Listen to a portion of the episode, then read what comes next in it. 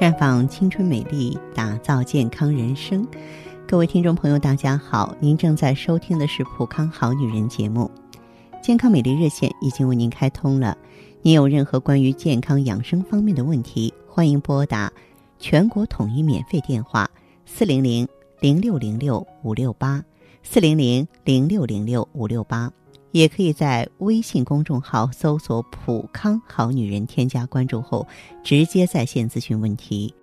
下面我们的话题呢，和大家聊一聊《西游记》。嗯，可能有的朋友会说：“哎，我们这是女性专题节目啊，一下子聊《西游记》了，会不会这个话题跑得太远呢？”一点儿都不远，《西游记》啊，虽然是一部典型的和尚戏，但是美女啊却经常出现。而且呢，还和师徒四人多有交情。我们都记得嫦娥呀、女儿国国王、高小姐、玉兔精、老鼠精、蜘蛛精等等。无论是人是妖，都对他们非常垂青。但是师徒四人却对他们的款款深情抱以迥异的态度。这正体现了不同性格人物塑造的不同结果。呃，心理学家认为呢，这四种态度啊，代表了。四个情感阶段，呃，我们有不同经历、处于不同阶段的男性呢，都可以对号入座。而我们主要是说给女性朋友听的，在您了解之后啊，也能够更好的了解身边的男人。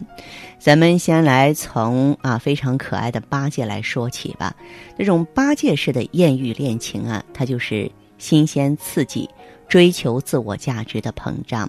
在师徒四人中最好色的一位，不用说，一定就是猪八戒了。当初要不是酒后失态轻薄了嫦娥，也不至于说被从天宫打入凡间投了猪胎。在去往西天的一路上，那么猪八戒基本上是一看到美女就晕菜，嗯，不是在本该举起筷子的时候啊，心慈手软，就是抢着给可怜的妖怪松绑。那么，艳遇代表的是一种外来的诱惑、机会和风险。每个人都有求新求异的渴望，这是一种本能的反应。事实上，大多数男人都对浪漫的邂逅怀有某种期待。艳遇呢，往往能够给男人很大的心理诱惑和心理满足。当他们遇到一个心仪的女子，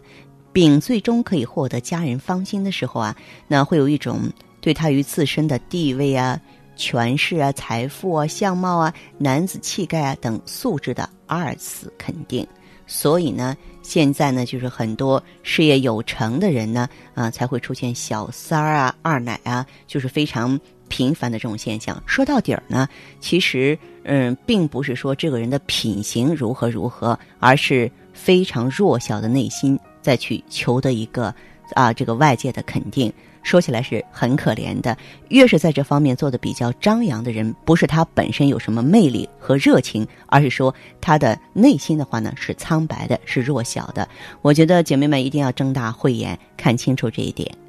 那么接下来呢，我们再来说一说三藏唐僧。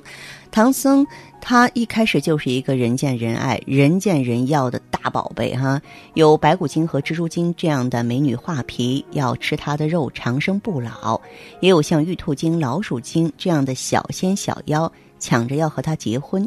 唐僧的艳遇不是惊心动魄、险些丧命，那就是对方痴缠相许、无法脱身，每每被困，每每大呼救命。随着男人和女人相处时间的增加，一方对一方的要求和期望也在逐渐提高。早先那副只谈情不说爱的从容姿态，也一天天演变得刻薄而现实。当票子、车子、房子等直接利益实现之后，名分和婚姻的话题经常不可避免的被抬上桌面。那些抱着轻松。玩乐心态邂逅艳遇的男人，一开始无论从精神上还是肉体上，都只要求满足作为动物最原始、最直接的本我的需要，享受无需考虑道德责任约束的新鲜刺激。而当浪漫和狂热归于现实之后，人类的自我意识开始发挥作用了。男人一方面开始冷静的评估艳遇所带来的名誉风险以及婚姻风险；另外一方面啊，也可能越来越受到艳遇情人的干涉和压力。在这种情况下，男人就会丧失继续从容生活的安全感，就觉得枷锁上身，进退两难。那只有像唐僧一样大呼救命的份儿了。那我觉得，确确实实啊，《西游记》当中的这个描写的话呢，我也认为它是代表了男人某个阶段的一种心理处境。那么聊到这呢，也许有人会说，这个孙悟空好像是没有艳遇吧？其实不是哈。这个孙悟空呢，嗯，他无论是化作年轻村妇的白骨精，嗯，或者是这个让猪八戒看见了这个眼馋的蝎子精，摆到孙悟空面前呢，都丧失了原来那种眉来眼去的心情，只剩下一棒子打死的冲动。美猴王啊，一路的艳遇都是以战争开始，然后再以战争结束。像孙悟空一样，在这个过程当中，其实隐含着一个人类。暴力本能的处事心态问题，人们在遇到生存危机的时候使用暴力，是源于动物阶段遗留下来的本能冲动。孙悟空之所以会不遗余力的保护唐僧，从某种意义上来说，也是在保全自己。毕竟取经是当初交换自由的唯一条件，因此，但凡是有妖怪跳出来捣乱，老孙都会毫不留情的一棒子打死。同样的道理，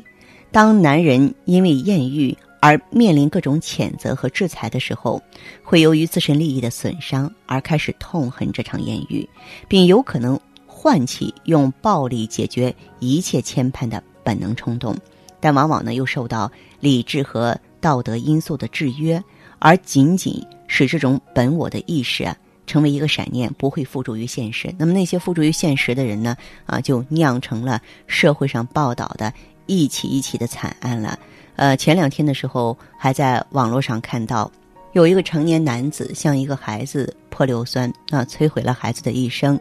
原因呢，就是在于啊，他的母亲，孩子的母亲是一个离异的妈妈，跟他谈恋爱的时候，呃，然后就是出现了这种。嗯，抛弃他的这种行为啊，所以我觉得有的时候这个这种暴力本能这个出现的时候，特别是那种偏执性的人格，不仅说是会伤害对方，而且呢是会伤害对方的家人。所以我觉得女性朋友，当你身边有这样的人的话，你还是应该退避三舍，绕道而行，千万不要去招惹。那么我们再来看看沙僧啊，这个沙僧呢是师徒四人当中最沉住气的。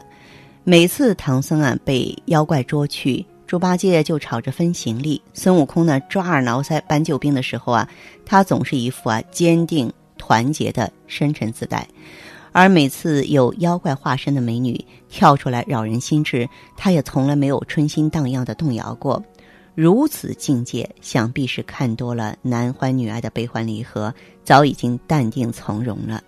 面对艳遇的诱惑。沙僧应该是师徒四人中最成熟的一个，他不像猪八戒那样风流，也不像唐僧那样苦恼，更不像孙悟空那样暴力。他学会了从教训中汲取经验，在遇到意图亲近的美女时，能不理就不理，还经常提醒唐僧和猪八戒要小心妖怪。当一个男人从艳遇的战场上狼狈而退，可能只是损失了金钱名誉，也可能是分裂了家庭亲情。或者是伤透了一颗飞蛾扑火的求欢之心，但是无论如何，经历了一切的他，学会了成熟的思考和稳重的行事。这个阶段的男人呢，即使没有修炼到百媚不侵的境界，至少呢，也已经使他呢，这个从身心俱疲的艳遇中，学会了控制最原始的冲动和衡量不顾一切形式的后果与代价。他日趋成熟了，我就觉得很奇怪哈，因为在这个有些时候，大家在八卦说在《西游记》当中哪个男人最好的时候，我估计沙僧的得票率是最低的。而从婚姻学的角度来看，其实沙僧这样的男人是最靠得住的。处于沙僧这个阶段的男人，也是最让人放心，能够给予你婚姻的。这是今天呢，我特别想和女性朋友啊分享的一点心得。当然了，仁者见仁，智者见智，对不对？不同的年龄阶段，不同的性格，哎，我们可能啊所关注的点是不一样的啊。大家呢也不妨呢可以通过我们健康美丽专线多多的交流，请您记好号码是四零零零六零六五六八四零零零六零六五六八。那走进普康好女人专营店，不仅能够打造您的精品生活、优雅气质，而且呢也能够丰富你的精彩人生。